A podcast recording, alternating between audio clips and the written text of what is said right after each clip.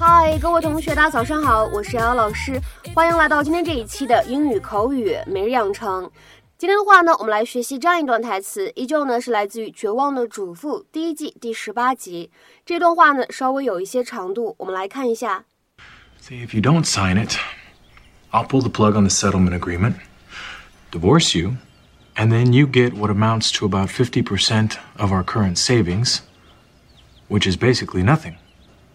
See, if you don't sign it, I'll pull the plug on the settlement agreement, divorce you, and then you get what amounts to about 50% of our current savings, which is basically nothing. 如果你不签这份协议，我会终止和医院的和解协议，跟你离婚，你就只能拿到我们现在存款的一半，金额呢几乎为零。See, if you don't sign it, I'll pull the plug on the settlement agreement, divorce you, and then you get what amounts to about 50% of our current savings, which is basically nothing. See, if you don't sign it, I'll pull the plug on the settlement agreement, divorce you, and then you get what amounts to about 50% of our current savings, which is basically nothing. 这段台词当中呢，我们有这样的几处发音技巧，一起来观察一下。首先，开头的位置 "don't sign it" 这三个单词呢出现在一起，前两者有不完全失去爆破，don't sign，don't sign，而后两者呢可以做一个连读，我们可以读成是 sign it，sign it。所以呢，这样的三个单词连在一起，我们可以读成是 don't sign it，don't sign it。然后呢，再来往后面看 plug。on 出现在一起呢，可以做一个连读，我们呢可以读成是 plug on，plug on，plug on。往后面看，and then 出现在一起，不完全失去爆破，and then，and then。what amounts 出现在一起呢，可以做一个连读，且这里的这个 t，它可以变成一个闪音 flap t。what amounts？what amounts？current savings。 出现在一起，不完全失去爆破。current savings，current savings，current savings。再来看一下末尾的位置，which is 出现在一起，可以做一个连读，which is，which is。 What's that? It's called a postnuptial agreement. It's a legal document that. No, I know what a postnup is. What is it doing on my coffee table? Well, I can forgive that stunt you pulled with a settlement check. If I'm sure that you'll really be around when I get out of jail. Hmm. And the postnup changes the terms of the prenup. So, So if you try and divorce me while I'm gone, you get nothing. you don't trust me? Afraid not. Well, that's too bad, because I'm not signing that piece of paper. You're a very beautiful woman, Gabrielle. But you're not very bright. See, if you don't sign it, I'll pull the plug on the settlement agreement, divorce you, and then you get what amounts to about 50% of our current savings, which is basically nothing.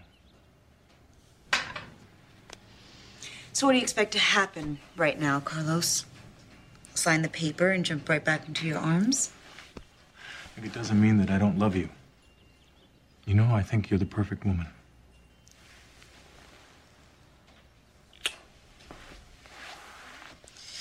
Oh, but I'm not.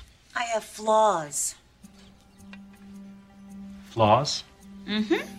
I'll even give you an example. Remember the time when you were in jail and you told me about your secret compartment? And you told me to burn the papers that I found in there? Well, me being pretty and therefore stupid, I forgot. You didn't burn the papers. Worse, I read them. Okay. You have Okay. some nerve talking to me about trust when you have a secret bank account in the Cayman Islands. That was a safety net for both of us. I'll bet. Have you told anyone else about this? No, but I could. Hey, isn't that why the prosecution didn't have a case against you? They couldn't find the profits you made. So if I were you, Carlos, I wouldn't mention the words divorce, trust, postnup ever again. You don't want to piss me off.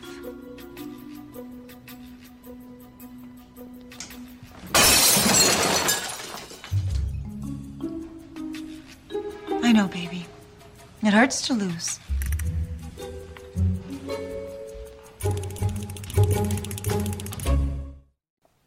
在今天节目当中呢，我们主要来学习两个表达。第一个呢，就是 put the plug on something or somebody。plug p l u g 这个单词呢，可以用来指插头的意思。那么，把某件事情的插头给拔了是什么意思呢？其实就是中断某件事情的进展。大家可以联想一下这样一个画面：寒暑假在家的时候呢，特别开心，每天开电脑玩游戏。